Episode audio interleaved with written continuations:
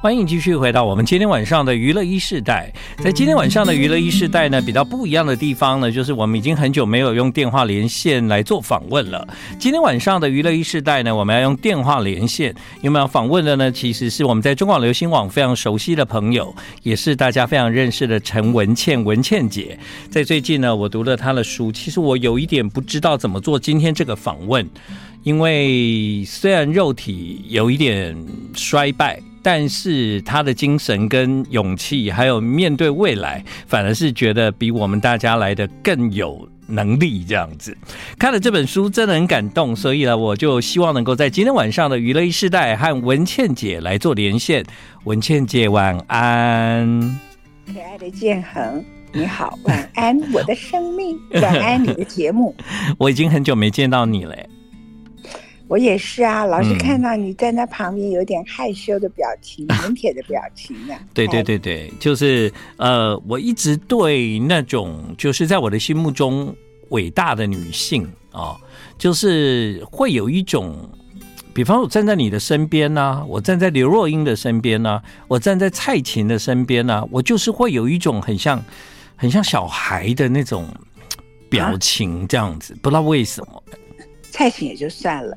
刘若英小我们那么多，你别折腾他了吧？没有没有，我在十几岁，我在刘若英，他跟我是好朋友，他跟我是非常好的朋友。可是他听了可能会很伤心，说啊，我以为我只是跟阿信同一辈，怎么会变成跟文倩同一辈？我文倩文倩姐，文倩姐是我爸爸的朋友，不是我，我是他爸爸的好朋友的。但我跟你讲，我跟刘若英的相处啊，其实他就是他就是他就是 S，我就是 M 这样，对。他说什么我都会说好啊！你你这句话要我怎么接？你知道 S M 加起来是什么意思啊？就是他是他是主导的，然后他说什么走，你怎样？然后我说哦好，照办，没问题。我就是这样的人。嗯，我我觉得你是因为迷恋他哦，有哎、欸。你你迷恋刘若英，然后因为你完全无法抵挡她的声音，是她对你说话的样子，嗯，然后你是崇拜蔡琴，那你对我呢？你觉得是觉得什么敬老敬老？你怎么这样讲？其实我觉得啊，我我巴不得有更多的机会跟你聊天跟相处这样子。就后来有几次，但是时间都太短暂。我也非常谢谢文倩姐，因为我知道你你。你就是对我还算是蛮，就是觉得我还 OK，没有觉得你很棒啊。但我就觉得相对的，我很想要给些什么这样子，就是啊，一直很少有机会可以跟你好好的相处这样。对，嗯嗯。今天我们透过这本书，这其实也是这几年来文倩姐的心情，叫晚安我的生命。我在读这本书的时候。我我我觉得这可能一直到我人生的最后一个阶段，这本书它都必须放在我家里，因为它必须要不断的提醒我，面对人生或者是工作或者是身体的状况有任何问题的时候，我要如何找到我与他相处的方法？我要如何的让我自己的晚年可以更从容、更开心、更有尊严？我觉得你的书，其实在我的此刻。能够读到是一个礼物，因为这个礼物对我来说，未来我好像更加没有惧怕，就是我们所未知的事情这样。所以我非常的谢谢文倩姐，你很很很棒，因为你写下这些，其实真的是给我们看，然后我们也从你的生命的体会里面得到好多这样。嗯，谢谢建恒，你这么说。嗯呃，这样说吧，我自己会回想说，如果我四十岁、五十岁的时候阅读这本书，嗯，是别人写的啊，比如说，假设我想到很可能会去写类似这种书的，可能是像席慕蓉吧，嗯，那或者是说像梁实秋吧，OK，好，嗯，总是有一点幽默的在看他的人生啊，对，那如果是他们写，然后我在看的时刻，我自己会不会因因此我会有所改变，嗯，好，那我觉得会。对，改变是什么？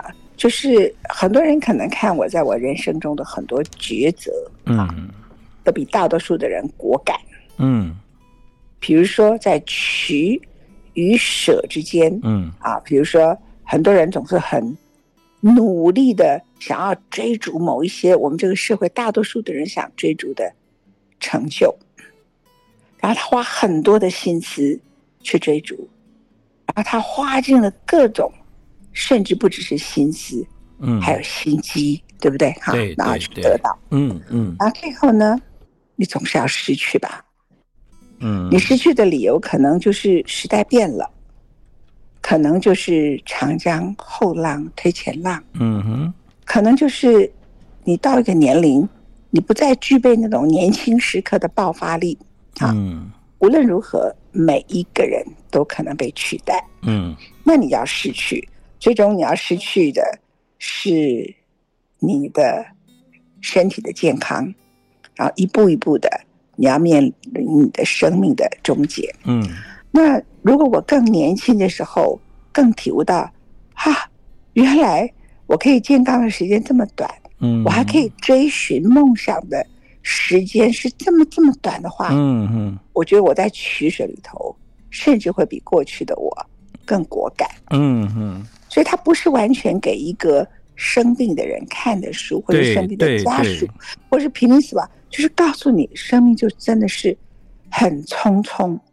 然后这个匆匆不是因为时代，我们的每一个时钟，我在跟建恒做节目的这个过程当中，嗯，没有一秒是停下来的。对，时间不会因为我很爱你，你很爱我，我们是一个愉悦的谈话过程，嗯哼，他就愿意为我们停留，嗯，他就是一直过去，一直过去，一直流逝，never come back，嗯，no return。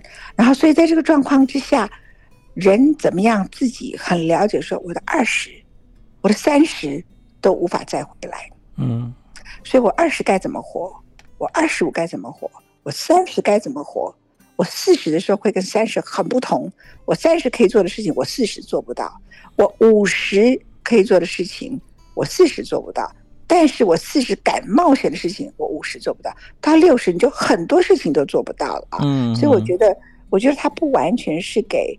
生病的啦，呃，更不是给很多人觉得我在写一本我快要死掉的书 这种类型的人看的。no no no，对对对，他其实就是说，好，你自己怎么去折纸你的人生，yeah, 折叠你的人生、嗯、啊？那我们其实你说你要做一个节目好了，建恒要做一个节目，他会先选好音乐，嗯、然后知道怎么开始，怎么结束。你对你的音乐都这么有节奏，嗯，都把它处理的很有结构。请问你有这么有结构的，有这么有节奏的去处理你的人生吗？对，文倩姐，你问我这个问题，其实反而是在我读了这本书之后，呃，这一段时间的反刍。我在读了《晚安，我的生命》之后，我也常常在思考这些事情。这样，我思考的方向虽然有一点复杂，但我觉得好像从你的文字里面，我找到一个我应该要很有。清楚节奏的去慢慢的把我接下来的人生计划，可以有一个比较比较愿意去想象的的方式来完成它。因为在过去我们会认为就一直工作就好了，其实也没有真的在计划未来，也更不会想到就是我从你的书里面，你很很认真的提到就生命的消逝这件事情。那其实我们都已经走在这条路上了，只是好像文倩姐的一个提醒。这成为我这阵子这一段时间常常在想的，我觉得至少我开始了，嗯，你开始了，对，太好了，嗯，就是不要重蹈很多人的覆辙，对对对对对，他四十到六十岁到七十几岁，他做的东西他自己都没有进步，都都在同一条平行线上，嗯嗯嗯，你可以做同一个工作，但是你要进步，对，要 be different，要不一样，这样对吧？没错。好，就像文倩姐，即便是生病，我知道你的身体不太好，但是我读了你书，我才惊讶的发现，你竟然开过这么多刀，然后你有这么多病痛的经验，然后你每天要吃这么多药，这个跟以前我们在电台相遇的时候，我看你神采奕奕的，看你很漂亮，我其实没有办法想象到，原来你就是要曾经面过面对这些事情，哎，不要。我的制作人也是你的节目部经理，嗯、现在人在你身边，他最了解。对，对，我每一次呢来的时候，他们也给我一点特权。嗯、为什么呢？呃，录音室里头规定是不可以吃东西的，对不对？嗯，嗯，可是我有个下午茶，为什么？因为我就是很不舒服啊，嗯，然后接着呢，呃，一点点空气里头，比如说我做节目做一段时间。一点点空气里头，可能当天天气不怎么样，或是那一段时间空气里有什么杂质，比如说外面的 PM 二点五高一点，那我们这种中央空调系统并没有去除 PM 二点五的相关的设备，不太可能嘛，对，对不对？对对对，就开始一直咳，一直咳，一直咳，一直咳。哦、然后你知道，在我们那个录音间里头是有一个氧气的吗？我不知道哎。从中广我来上班的第一天，二零零六，有一台氧气。就为了我要急救我，因为我在飞碟电台，我四十岁的时候就昏倒一次，从此赵先生就买了一台氧气。哦，然后呢，他也为了我，所以在那个地方呢，就放了一个一台十几万的空气清洁剂。所以，所以只有你特别没有注意到，就是 有一台氧气有这个，因为我四十岁的时候就在飞碟电台。当时就休克，休克的时候就没有脉搏，吓死大了，吓死了。对对对对。那我这那次可以活下来也是运气，很多人就这样就走掉了。嗯。好，在今天晚上的娱乐一世代呢，当我读完了《晚安我的生命》这本书的时候，我们相信平常你在听文倩姐的节目，你知道她热爱音乐，她在音乐里面呢找到了很多，比比方说在 各式各样不同的音乐里面，她都有找到跟她连接，而且自己非常热爱的一些作品。那所以呢，我也从书里面挑了一些歌。今晚在娱乐一世代，我们现在听到这首歌是 Billy Joel，这一首歌叫《Lullaby》，Good Night My Angel。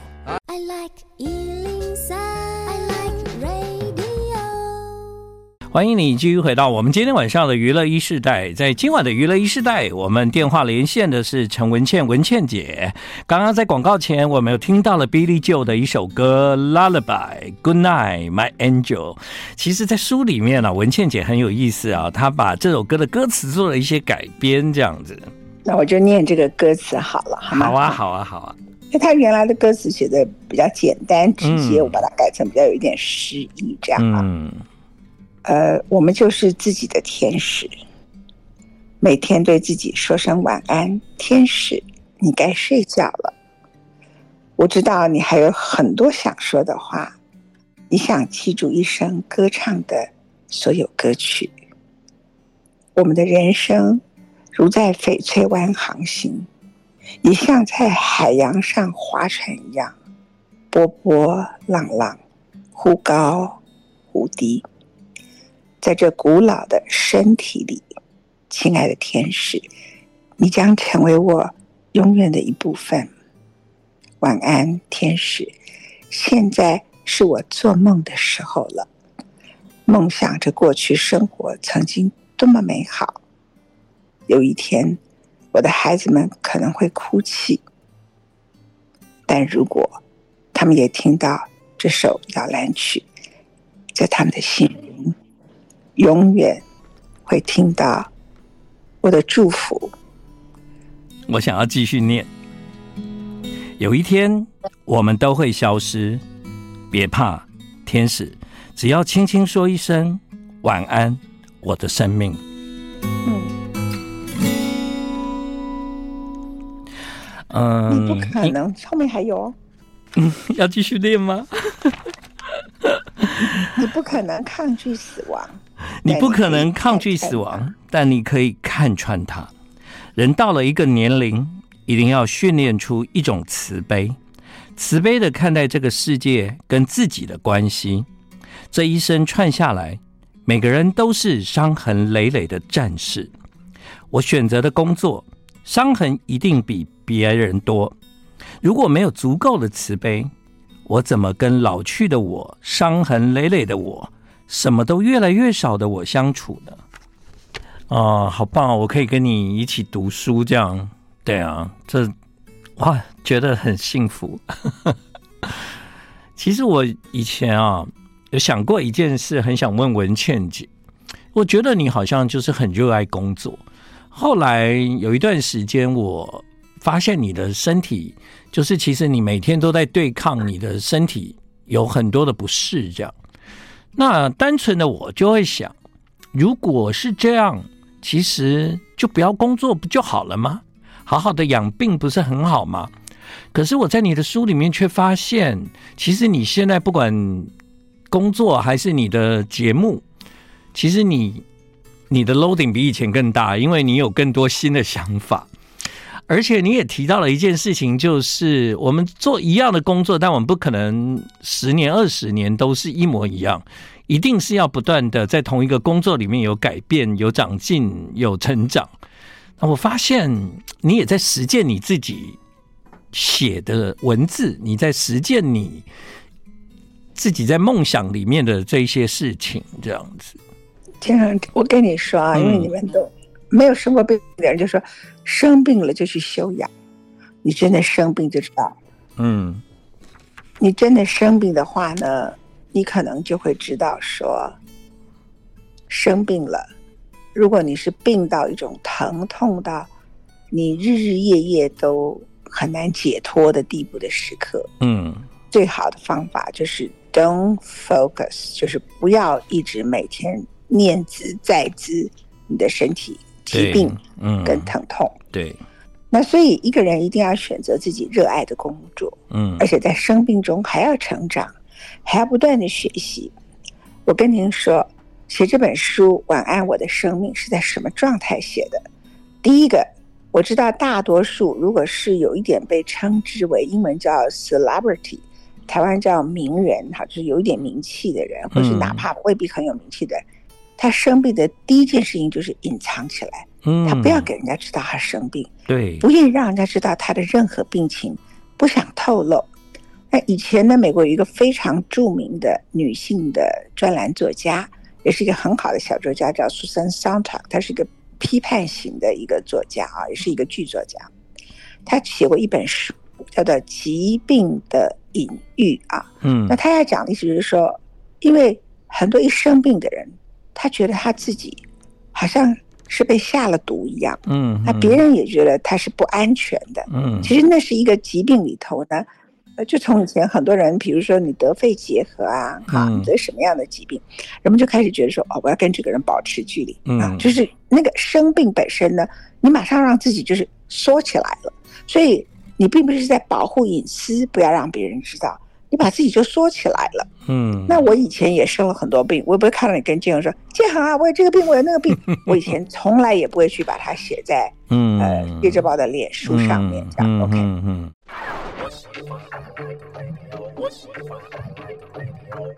继续回到今天晚上的娱乐一世代，在今天晚上的娱乐一世代，我们连线访问的是陈文倩，文倩姐。嗯，其实很多人生病之后都不想要跟别人讲哦，嗯。在过去跟现在，文倩姐面对生病这个事情的态度，感觉上不太一样。那为什么这一次我不止把它写出来，而且把它出版成书？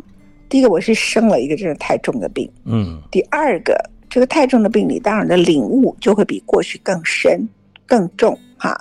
那我上次把我的病写出来，是我肺腺癌的时候，嗯，有多少人得了肺腺癌？他都不要告诉人家哎，嗯，他就偷偷去开刀哎，好像那个是一个什么很不名誉的病，我觉得很奇怪。你感冒你都不会隐藏，为什么肺腺癌你要隐藏这样？嗯、那正因为大家对这种癌症就是闻癌变色，我就觉得说，嗯、我自己就是要跟他们不一样。嗯，我就得了肺腺癌，而且我得肺腺癌，我就真的，因为他那个开刀会导致我疼痛到没有办法。工作哈，那所以我从不请假的，我就请假了两个礼拜。对，我做文茜世报到今年已经快要十八年，我只请假了两次。嗯哼，你说这，但我中间开刀几次？我最近还得了败血症，那应该要住在加护病房，我还照常主持文献的世界周报，你不觉得这是太惊世纪录奇迹吗？好吧，对呀，那 可是我我当时一得一听到说得肺腺癌，我就说 OK。然后医生一跟我讲，我说好，他们就叫我去找这个台大最有名的医生，叫做陈进兴医师。我说 OK，然后就找他，然后找到他以前呢，我就就跟他打电话，我就先把我在别的医院诊断出来的嘛，那就先把我的光碟就先寄给他，因为我原来就认识他，因为他是开导我妈妈的医生，嗯，那我们就是家族遗传。然后我就觉得说交给医生，其他事情就是我的事，然后开刀是他的事情了。嗯，我第一件事情就开始想说，哎。我在病房会有很多人来看我，然后呢，我应该要把自己呢头发这样理一理，剪一剪，所以就去剪头发，就进美容院。这是我去的第一个地方。嗯哼。那进了美容院里头，那个地方呢是一个很传统式的美容院，不是你想象中台北这种我很多认识的朋友啊，Tony 啊什么这些很厉害的，会剪头发、发型第三的，不是，它就是我们山上那种最老旧的人们一个社区里头那种大家感情很好的、很地下室型的一个剪发店。嗯嗯。然后他们的头发是整理的不错，但是呢，就是很传统、很旧的那一种。然后我就去那里了，我就说，哎，帮我弄头发，干嘛干嘛，然后帮我剪剪剪这里，然后这整齐，干嘛干嘛干嘛干嘛，然后就这样子随便剪。那我是一个不能染头发的人，所以也没有烫头发，没什么，就是简单整理头发。啊。然后他们就听到在帮我洗头发的时候，听到我开始打电话。第二个我一到了以后就打电话，嗯，我就去要了一个特别护士的一个群组的电话，嗯，那我就要开始找特别护士，因为我不可以让我的家人他们担忧我没有人照顾，那我不要依赖别人，对，那我一定要找人照顾我，那我就要找特别护士。那我为什么不是选择去医院里头找看护呢？因为我知道我有特殊疾病，就是我是生出来就有免疫系统疾病的人。嗯，那我呢，每次开刀，我以前真是呃讲三个字，你不要。在要，真是见鬼了啊！嗯、就是一般呢，连开刀扁桃腺不是今天开刀，明天出院，或者今天早上开刀，晚上就出院。我居然可以在台大医院住院一个月，这样 OK 哈。哦、所以我每次开刀的复原时间都比别人长。嗯，那因为当我一开刀，那个地方会发炎，然后我的免疫系统就很鸡婆，就以为那里有什么问题，就一直去攻击，一直去攻击它，哦、所以开出复原比别人慢。嗯、那看护是不太跟人家回家的。嗯啊，然后再加上呢，我就知道我会复原的比别人慢。我根据我。According 我过去所有的经验，我的复原又被别人卖，吃药又比别人长，而且止痛剂都是用类吗啡的剂量，所以根本不能用看护，所以我就知道说我必须要找特别护士，所以我就在那个地方找特别护士啦。然后呢，就是请他们帮我安排啊，我就说因为我得了肺腺癌啊，所以你们帮我找特别护士，巴拉巴拉巴拉巴拉。然后完了以后呢，就没多久就挂完电话了，然后接着我就打电话给电视台，给电视台说。啊、哦，因为我得了肺腺癌，所以我待会儿要继续开会啊，我可能会有两个礼拜都不能进来主持，所以你们要开始做万全准备。你们这么多年呢，已经快要十四十四年了。对，那个时候。十四年来呢，Yeah. 你们从来都没有过没有主持人的时候，嗯、呃，然后你们也没有帮主持人写过任何稿子。你知道，台湾大多数的主持人跟主播前面都是有稿子，有一个看板的。对，是是。那我们的节目是从来一个字都没有，我还要改记者的稿子，OK？嗯哼，所以我我都是当场节目进来，当场自己在脑袋里头说什么，当场要讲话。他们终于轮到有一天，他们要写稿头去给主持人写的时候，所以我就来跟他说啊，你们的时候到了，早就告诉你们要做准备啊。嗯、然后呢，我自己也不知道说，因为那个肿瘤长得蛮大，我也不知道说那个肺腺癌会发展到什么阶段，我就跟。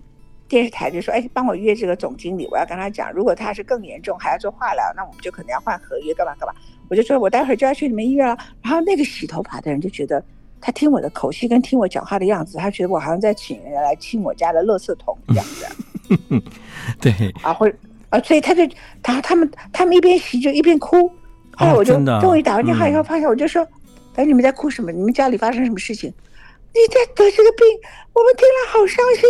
你怎么这样啊？嗯，你怎么会这样？他就开始大哭，因为我在那边可能做做他们的头发好多年，大家都颇有感情啊。嗯，然后之后我就离开了他们那里了。那下一站呢，就是呃电视台。电视台完了以后，我就想说，哎呀，一定很多人来看我。嗯那来看我的时刻呢，我才不要穿那个医院看起来很像那个纳粹集中营的那个医院的衣服，OK？所以我就要穿一个看起来好看的衣服。嗯，于是我觉得最好看的衣服几个好看的就是夏姿的披风，我就跑去夏姿，然后就突然看到夏姿的拖鞋，对，因为医院里头拖鞋都是蓝白拖，哎，人万一有个三长两短，还穿那个蓝白拖实在太丑了，所以我就 去买了那个夏姿的拖鞋。其实我想，一个人呢，在医院里头一定很苍白，因为你开刀那种刀啊，就是人会写的气色很不好。第一个，我这就是买了，我就是买了七个。我记得我在我选，我不是故意选七个，是我选上了七个不同的太阳眼镜。你想想看，我在太阳眼镜一戴上去，我口红一画，然后呢坐在那里，然后呢就是不是看起来就很酷，就没有人觉得我是病人呐、啊。嗯，So I just prepare everything，哎呀，然后我就走。所以我就走进去啦，嗯、然后我还走到我最喜欢的一家白衬衫，叫做 M Fountain 啊，我的景区里面，嗯、我就说，哦，我来这里买东西，因为我的怎么怎么，然后就是他们讲说，我需要，我说我现在要开刀，所以我需要的衬衫是比较大件的，不是你们以前帮我在找的那种比较贴身的，我要比较大件、嗯、比较宽松的，我要开刀。哎，你开什么刀？我说我要开飞线癌，我也不讲。别的。然后我就记得那时候他们的董事长潘思亮 刚好很巧的从我旁边后面走过去，就看到我的背影，然后就走进来跟我打招呼。他说：“你今天怎么会来？”因为我是从来不 shopping 的人，我很少 shopping，嗯，我一年可能 shopping 不到一次啊。然后他就进来说什么样？他就说他们就说：“哦，董事长，他我来选衣服。”我说：“因为我要开刀，我来选衣服。”他说：“你开什么刀？”我说：“我非现在开刀。”他听了大吃一惊。他说：“我能做什么？”我说：“你去买 Lady M 来给我吃。”这样，他就去赶快拿了 Lady M 来。你看，我就用一个飞线来敲诈了好多东西，这样的，OK 好。然后呢，就就是敲诈了很多人对我的同情，只有我嘻嘻哈哈的。然后啊，后来我一开刀下去，我真的还惨呢。我更惨的就是我真的痛到超过我想象的，跟一般人都不一样。第一个我没有办法装引流管，如果开过刀的人知道还有个引流管，我没有，我就直接缝起来，所以我所有的血都要靠自己抬，都要靠自己吐出来。嗯、第二个，因为我伤口无法愈合，那时候不知道我得现在这个脑部疾病，好，那那那就是不知道我已经有现在的这个病，嗯，不知道我伤口愈合的那么那么慢，所以我连往后一公分都有困难，嗯、所以我因此就变成一个像僵尸一样，像模特儿人的模特儿在给人家画素描时，就坐在那里都不能动，嗯。对吗？对。然后呢，我就不能动，因为我左也不行，我左右还可以，前也不行，嗯，后更不行，根本都不能动。你猜我怎么办呢？我就打电话给蒋勋，我就跟他说：“蒋老师，我跟你说，你需要一个模特儿吗？我跟你讲，我现在是全世界 number one 的模特，动都不会动，不可能动，因为动一下我就会很痛，我就会吐血。往后，就蒋老师后来就，他一生没有画过，第一，他没有画过任何女性的肖像。哦，真的。对，他是因为画女人的肖像是很危险的。他说以前有一个不是很成名的法国画家帮 Coco Chanel 画一幅肖像画，Coco Chanel 很火的就把它退货了。OK，好。然后那个时候呢，他就帮我，他就来帮我画素描，来帮我画画画画画。然后他也画了很久，也画的压力很大。他没有画过任何女性的画肖像画。然后呢，就后来就拍照片给我看。嗯，我出以后就拍照给我看。对，然后。那个林老师就在这样照那个，嗯，刘怀民老师就这样撇着一个脸这样子，好像一个警察。我说林老师，他把我画成很像那个红磨坊的女的，你看起来像来抓人的那个取缔的警察，怎么回事？他说他没有画出你的雍容跟美丽跟从容，他只有把你画的很虚弱的样子，不记得。我帮你退货啊！结果后来后来这幅画呢，经过多久？一年多之后，对。第一个是蒋老师他们，他到他到那时候他到了法国，嗯，到了法国的时候，他就看到法国好多的颜料是金粉的，嗯，他就觉得就是少了那个东西，少了那个金粉的颜料，哦，他画我他画不出那种我这个人他觉得应该有的颜色，嗯，嗯，所以他他就他本来画的太粉红，所以李老师觉得他根本不是这样的人，所以放上金的就对了，就加上金粉，嗯，接着呢还有再修改，修改到一半的时候，蒋老师自己。他的心脏堵塞，从台东差一点心肌梗塞，是，然后送飞机，清晨五六点，后来马上八点钟坐第一班飞机回台北紧急开开刀，他装了好多支架，然后住了加护病房。他觉得那个时候他以为他要走了，看到太平洋，太阳从太平洋上升起，他想说原来人要死之前所看到的太阳是这么灿烂吗？他历经了那一段生命的过程，自己生病的过程，后来没有死。而且活过来那一段时间活过来的时候，他觉得他整个面前都是黑暗的。然后他再活过来的时候，他再回来画我的画的时候，那个生命力都出来，他觉得画终于完成了。所以你看这一段太精彩了吧？对，Lady M 就一幅肖像画，然后呢？然后我去买 Anne Fountain，他觉得他们就大打折。然后买夏姿也是这样子，你看这个。然后，然后每个人来看我的人都觉得我气色很好。然后我们只要做肺腺癌开刀的人，他都会叫你吹一个球，很用力吹，很用力吹，就是要恢复你的肺活量。对对，对，嗯哼。我我就把它吹成好像我在抽那个大麻烟，嗯，就有一个姿势在那个地方，还很酷的样子。对啊，我觉得文倩姐在在生活里面，你是优优优雅自在，然后即便是生病，也要把每一天的日子活得非常的精彩啊！我听了这个故事以后呢，其实我也希望各位听众朋友，经由我们今天在这个访问里面，不管在未来我们遇到什么困难，或者是我们的人生可能有什么样的疾病，你想想今天的访问，你会从陈文倩她的人生观、她的态度里面得到一些力量。我们先休息一下。I like 欢迎继续回到我们今晚的娱乐一世代。其实跟文倩姐聊天，时间就过得这么快。嗯、呃，我不知道你觉得时间过得是快的还是慢的？因为对病痛的人，好像一直都觉得时间过得很慢这样。但我在跟文倩姐聊天的时候，或看你的书，其实我是感觉得到，你认为时间是快速的在流逝这样子。嗯，我跟您说，其实我用一个很简单的例子告诉各位。嗯，如果你是一个健步如飞的人，你就一直走路，一直走路，你不会注意到。你要什么样的姿势？你该应该好好怎么样走路？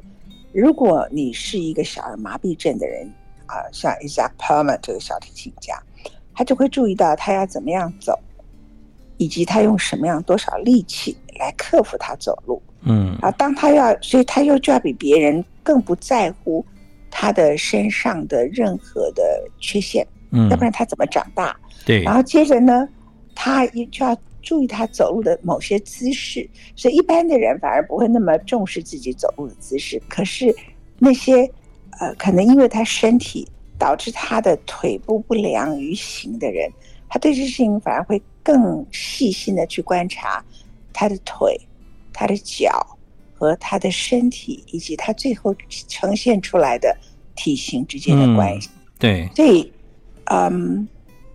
一得一失之间，生病的人呢、啊，就会知道说我的时光比别人短。嗯，我不知道短多少，但我知道每一分钟对我们都很重要。嗯，那我也不知道下次建恒，我跟你在讲话，嗯，是多久以后？嗯，我跟你在接受访问，还有没有第二次？我都不知道。啊，所以我自己就会觉得说，时光是很快的。这句话是我的一分一秒，如果我很珍惜。那我就真的过了这一分一秒。嗯，我没有很珍惜，我还是把它过掉了。所以有些人对于自己要可以活得长长久久很在乎。我问他的话说：“你过好了这长长久久吗？”嗯，你真的过了这么多的日子吗？你活了八十六岁，你过了八十六年嘛？嗯，我想念一段话，好不好？好。或许所有。的生活都是合理的。听星星在树林里叮叮当当的飘落，看月光在草坡上和湖面上哗啦啦的斜照。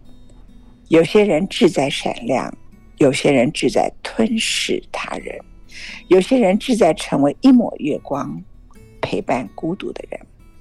我们本来没有必要相互理解，正如宇宙中的所有星球。各自转落，生命本身是宇宙中一棵偶生的小草。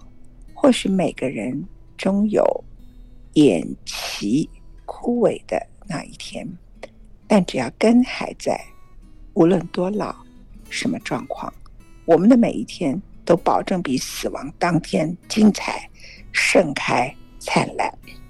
死亡的颜色是黑的，人们怕面对它。于是逃避，于是否认，于是恐惧，假装我们可以永远活下去。但你若认识黑色，才会明了什么叫彩色。